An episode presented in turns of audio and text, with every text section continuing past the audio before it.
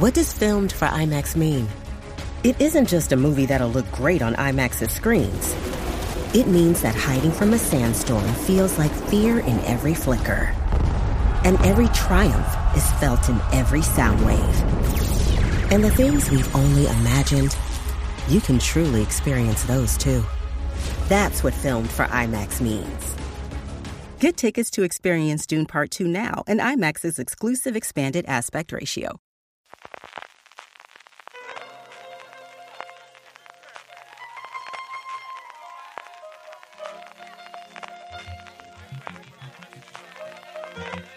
Estás escuchando Fuera de Series con CJ Navas. Bienvenidos a Streaming, el programa diario de Fuera de Series, en el que un servidor CJ Navas te trae las principales noticias, trailers, estrenos y muchas cosas más del mundo de las series de televisión. Edición del jueves 12 de octubre del 2023. Felicidades a todas las pilares y felicidades a todos aquellos que tengáis festivo hoy y especialmente a aquellos que vayáis a poder hacer más que puente acueducto durante estos días. Eso sí, tened mucho cuidado en la carretera, que os quiero a todos de vuelta sanos y salvos para seguir escuchando todo nuestro contenido. Oye, que me hace mucha ilusión. Empezamos por la no noticia y es que cuando estoy grabando esto todavía no tenemos informaciones acerca de cómo ha ido la nueva reunión entre el sindicato de intérpretes y la AMPTP, la agrupación de productoras. Ahora os hablaré un poquito de la polémica que ha surgido acerca de esa última P de la AMPTP, que por fin me lo he aprendido y parece que lo digo medianamente bien. Como os digo, no sabemos nada, ya sabéis, día que se reúnen, día que no se reúnen, día que se reúnen, se reunían ayer miércoles, a ver si mañana tenemos alguna idea más de por dónde van las cosas y si por fin, igual que ha ocurrido con la huelga de guionistas, se puede terminar dentro de poco con la huelga de intérpretes y volver todo el mundo al trabajo.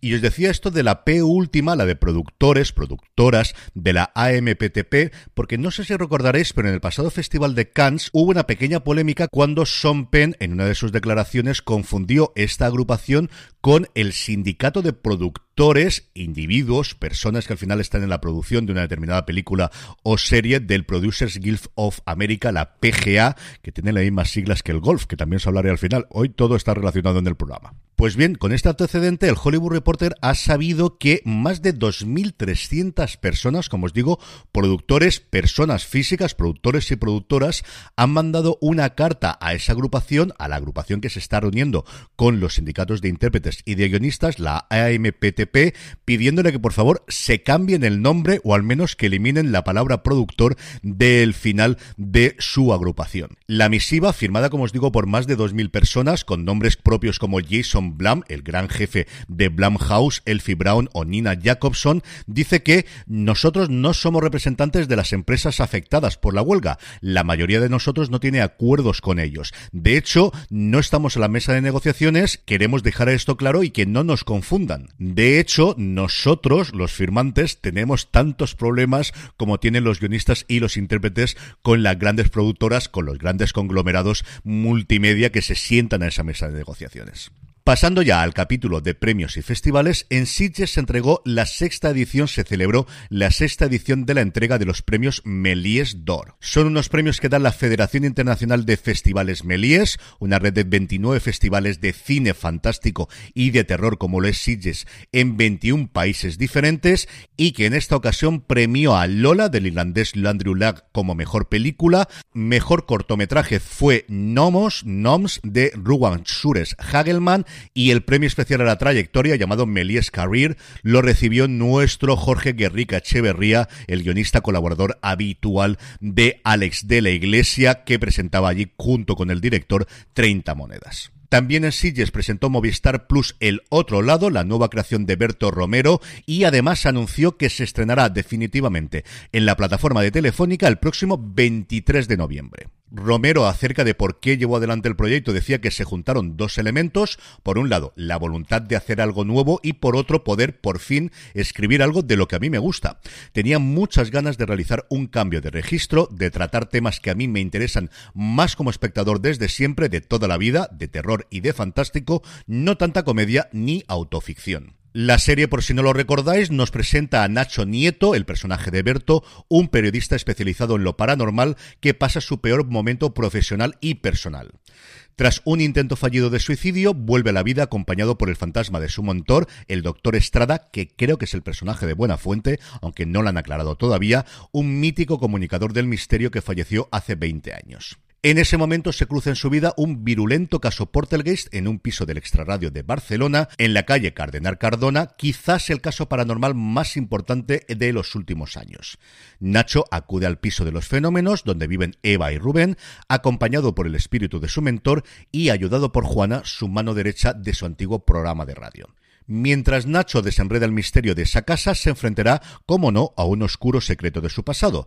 Un secreto que le relaciona directamente con Gorka Romero, que fue su compañero de investigaciones y que ahora es el referente del periodismo de misterio en España. Junto a Berto y Buenafuente están María Boto, Eva Ugarte, Nacho Vigalondo, Albert García, María Pascual y Hugo Morenilla, en una serie que ha sido creada y escrita por Berto Romero junto a Rafael Barceló y Enrique Pardo y que dirigen Javier Ruiz Caldera y Alberto de Toro. Tengo muchas, pero que muchas, muchas ganas de esta serie que creo que puede suponer para Alberto lo que él mismo decía, romper con lo que siempre ha estado haciendo y ser un creador muy interesante en los próximos años en la ficción española.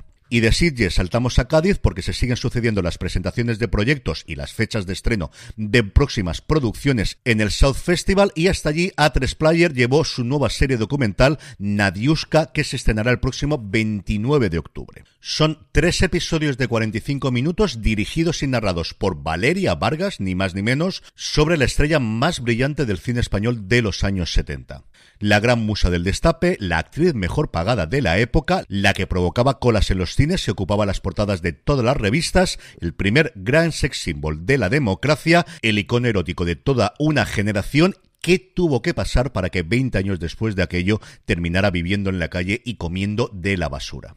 La serie contará con declaraciones de gente como José Sacristán, Alaska, Berta Vázquez, Lidia San José o muchas de sus compañeras de esa época del destape como Silvia Aguilar, Jenny Yada, Sara Mora o Carmen Platero. Los tres episodios de El Enigma Nadiuska en A3 Player a partir del próximo 29 de octubre. Y por su parte Mediaset llevó dos programas nuevos para estrenar en el prime time de cuatro Presentados como docuseries, había cierta polémica en X barra Twitter durante el día acerca de si estos son docuseries o son programas o son reportajes o exactamente qué son. Ellos dicen que son docuseries. El caso es que tenemos, por un lado, seis episodios de En Guardia, Mujeres contra el Crimen, que sigue el trabajo de mujeres en la Guardia Civil en casos de narcotráfico, de heroína, de pedrastia y, por ejemplo, en el caso del crimen de Fago, una pequeña población de Huesca de apenas 40 habitantes en el que el alcalde fue asesinado después de haber sido sido objeto de 23 denuncias en contra. Y por otro lado, Bribones, ocho episodios sobre un grupo de voluntarios altamente cualificados, eso dicen ellos, buceadores, alpinistas, bomberos o militares de fuerzas especiales, que son conocidos con ese apelativo de bribones y que trabajan para rastrear la historia y adentrarse en los usos y costumbres de diversas civilizaciones. Más allá del contenido y del interés que tengan, y si son docuseries o no, lo más interesante es que se va a estrenar en el prime time de 4 y que volvemos a tener producción española en una de las cadenas en abierto de nuestro país. En cuanto a cancelaciones y renovaciones, lo que tenemos son dos resurrecciones. Por un lado, Star Trek Prodigy, que fue eliminado del catálogo de Paramount Plus su primera temporada cuando ya estaba en plena producción la segunda, ya tiene nueva casa a nivel internacional que va a ser Netflix. El gigante rojo meterá dentro de su catálogo la primera temporada en 2023, estrenará la segunda en 2024, excepto en determinados países, incluidos España, donde seguirá emitiéndose por Sky Showtime. Así que la buena noticia es que en 2024 se podrá ver la segunda temporada de esta serie de universo de Star Trek tremendamente entretenida que va a un público juvenil que ha pasado ya por tres plataformas. Empezó en Nickelodeon, saltó después a Paramount Plus y ahora va a acabar en Netflix, al menos en Estados Unidos. La primera temporada tiene 19 episodios y está francamente bien. La animación está muy bien hecha, los personajes muy bien construidos y no solamente porque volvamos a ver a la capitana Janeway. Y por otro lado, las crónicas de Spiderwick, que recordaréis que fue cancelada también en mitad de la producción por Disney Plus, ha recaído en Estados Unidos en Roku. Va a ser el primer gran estreno de Roku Channel después de haber comprado los restos de lo que fue en su momento Quibi. Fuera de Estados Unidos a día de hoy no sabemos dónde se va a poder ver, pero el hecho de que lo recupere Roku abre la puerta a que en algún momento nos llegue, especialmente para los fans de las novelas, estas crónicas de Spiderwick. En cuanto a fechas de estreno, cosa de los programadores de las cadenas en abierto, hoy nos hemos enterado, yo creo que no querían decirlo y ha sido una filtración o alguien se ha enterado, lo ha comunicado y al final no han tenido más remedio que confirmarlo por parte de Radio Televisión Española, de que Cuéntame llega el próximo miércoles día 18, el primero de sus seis últimos episodios. Esto supone un cambio sobre la emisión tradicional, siempre Cuéntame se había emitido los jueves, quitando alguna vez que se había trasladado por motivo de una emisión de partidos de fútbol, y tira por tierra mi teoría de que íbamos a poder ver la serie durante Navidad, porque si se estrena el 18 de octubre y son seis episodios, pues llegamos eso hasta final de noviembre. Ya sabéis, seis episodios, cada uno centrado en un personaje, parece que el primero centrado en Mercedes, por lo que trascendió y pudimos conocer del festival, donde se pasó hace unas fechas, y, desde luego, el fin de una era. Y por su parte, AXN ha confirmado que el próximo lunes, día 16 de octubre, estrenará la quinta temporada de El arte del crimen. Volveremos a ver a Antoine Berlet y a Florence Chassan en esta búsqueda de crímenes que siempre tienen relación con obras de arte y el gran atractivo, como siempre, de ver los grandes museos de Francia y en París, no solamente el Museo del Louvre, sino también el Museo de Orsay, el Hotel d'Orsay, el Parque Bout-Chamont, la Place Vendôme y tantos, tantos lugares absolutamente icónicos de la capital francesa. Y terminamos el bloque de noticias como suele ser habitual con cositas de industria y hoy os hablo de New 8 o New 8 o Nuevos 8, una agrupación de 8 canales públicos en abierto del norte de Europa que se han afiliado para hacer nuevas producciones de forma conjunta. La más importante por tamaño de la población y también por trayectoria es la ZDF de Alemania, pero además tenemos los canales públicos de Holanda, Bélgica, Suecia, Dinamarca, Finlandia, Noruega e Islandia. Su objetivo es unir recursos, empezar a producir cosas de forma conjunta. La idea es tener luz verde para una primera serie en este 2023 que se emitiese en el 2024 y una cosa curiosa es que buscan un público entre 18 y 45 años tradicionalmente alejado de lo que se puede ver en las televisiones públicas, al menos aquí en España. Igual vete tú a saber, en Islandia resulta que es el no va más. En el capítulo de vídeos y trailers, HBO Max nos ha mostrado ya el de la segunda temporada de La Edad Dorada. La serie creada por Julian Fellows, el responsable de Downton Abbey, tiene uno de los mejores repartos de la actualidad en cualquier serie. Carrie Coon, Christine Baraski, Cynthia Nixon, Morgan Spector, Tessa Farmiga, Nathan Lane y así hasta casi 30 nombres vienen en la nota de prensa de una segunda temporada que se estrena este 30 de octubre. De Nueva York nos vamos al lejano oeste porque Paramount Plus ya nos ha mostrado el tráiler definitivo de Lowman Bass Reeves. La serie, como no, está creada por Taylor Sheridan en la piel de este Marshall icónico de Estados Unidos, que yo descubrí, como creo que mucha gente, gracias a Watchmen, pues bien, Bass Reeves es David Oyelowo en una serie que además tiene a Lauren Evans, Demi Singleton, Barry Pepper y sobre todo Donald Sutherland y Dennis Quaid. El estreno en Estados Unidos será el próximo domingo 5 de noviembre y aquí en España nos llegará a través de Sky Showtime en diciembre. No habrá que esperar tanto, eso sí, todavía no tenemos confirmada la fecha. Y por último, Netflix nos ha mostrado el avance del documental en cuatro partes Robbie Williams sobre el cantante británico. Los episodios están dirigidos por Joe Perman y es un repaso en primera persona de la trayectoria desde que entró con 16 años en Take That hasta día de hoy de Robbie Williams, que es uno de mis cantantes favoritos de siempre. Hay dos discos suyos que son Sing When You're Winning y Swing When You're Winning, que son dos de mis discos favoritos de siempre. Es un tío que siempre me ha gustado muchísimo. Es de los pocos conciertos que me quedo con ganas de no haber visto, al menos hasta día de hoy, de verdad, con Robbie Williams. Los cuatro episodios nos llegarán a la plataforma el próximo 8 de noviembre. Como siempre, todos estos trailers los tenéis disponibles a golpe de clic o a golpe de dedo en nuestra newsletter, newsletter.fueradeseries.com. Ahí os podéis suscribir de forma absolutamente gratuita y tener todos los días la mejor información sobre el mundo de las series, incluido todos estos trailers. En el apartado de estrenos, hoy jueves día 12 nos llega a AMC la quinta temporada de Rocco, este procedimental italiano, y el gran estreno del día preparando Halloween es La caída de la casa Usher, la última producción de Mike Flanagan para Netflix, y digo la última no solo porque sea la más reciente, sino porque ha firmado un contrato con Prime Video y a partir de ahora veremos todas sus series y películas de terror en la plataforma de Amazon. Yo la he podido ver ya completa, la comentaremos con Francisco Bellón y un servidor este viernes en Premiere, que podéis escucharlo todos los viernes en review de Fuera de Series, o si os metís en fuera de series.com, ahí podéis ver fácilmente cómo suscribiros en cualquier plataforma y si nos queréis ver las caras también en youtube.com barra fuera de series. La mejor definición de la serie que he encontrado es una mezcla de Dopsic y todos los relatos de Edgar Allan Poe. Y os digo todos los relatos porque aunque el título es La caída de la casa User, no solamente utiliza ese relato, sino que todos los episodios cogen tramas, nombres, situaciones de diferentes relatos de los más conocidos, El péndulo, Los crímenes de la calle Morgue, en fin, todos los clásicos relatos de Edgar Allan Poe y por supuestísimo su poema El cuervo los mezcla, los entremezcla, da nombre a los personajes de los personajes clásicos de Poe y queda una cosa muy pero que muy entretenida y muy sangrienta por momento, con el elenco habitual que acompaña a Flanagan en todas sus producciones. Hoy es jueves, jueves festivo, pero jueves al fin y al caso, y como todos los jueves repasamos el top 10 de las series más vistas en Netflix, pero antes una pequeña pausa.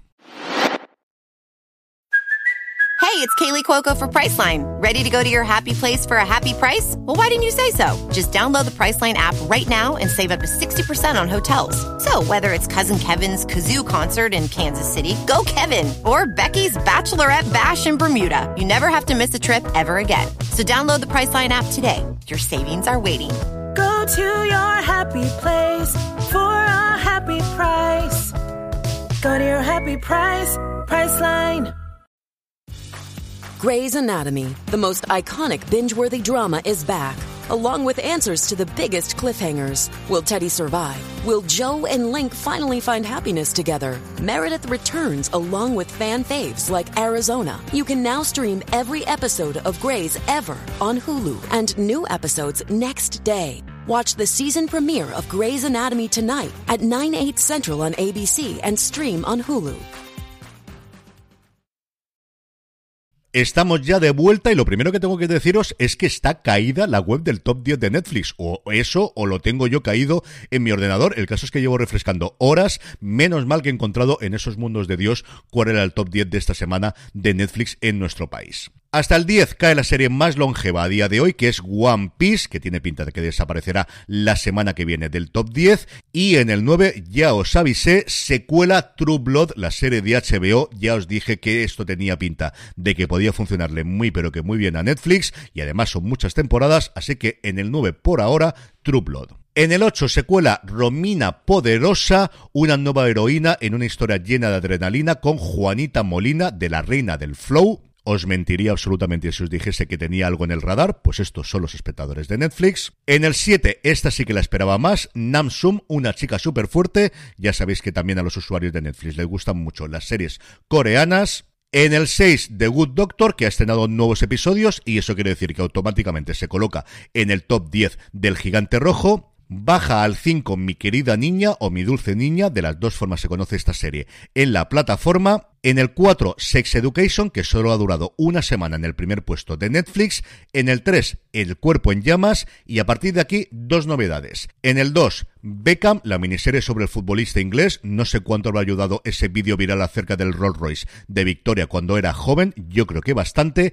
Y en el 1, yo creo que para sorpresa de nadie, las nuevas aventuras de Asan Diop, la nueva temporada de Lupin o de Lupin, depende como queráis pronunciarla. Y terminamos como siempre con la buena noticia del día y aquí la cabra tira al monte y es que desde hoy jueves se va a celebrar el Open de España de golf con la presencia ni más ni menos que de John Ram. Golf por Movistar ofrecerá los cuatro días de competición desde hoy jueves hasta el domingo, jueves y viernes desde las 2 hasta las 7 de la tarde, el sábado desde la una y media hasta las 6 y el domingo desde la 1 hasta las 6 de un torneo que si no recuerdo mal ha ganado en cuatro ocasiones John Ram y en el que competirá con otros nombres que poco a poco poco se van haciendo hueco dentro del mundo del golf profesional como Adrián Naus, Pablo Larazaban o Adrián Otaegui. Es la primera vez que vamos a ver en acción a John Ram después de esa Rider absolutamente maravillosa de hace un par de semanas. El torneo, por cierto, por si os apetece acercaros, es en el Club de Campo Villa de Madrid. No sé cómo estarán las entradas y si quedará alguna. Además, con el puente entiendo que habrá mucho aficionado al golf que habrá aprovechado para acercarse para allí, pero por si acaso, yo os lo digo, es desde el jueves al domingo en el Club de Campo Villa de Madrid.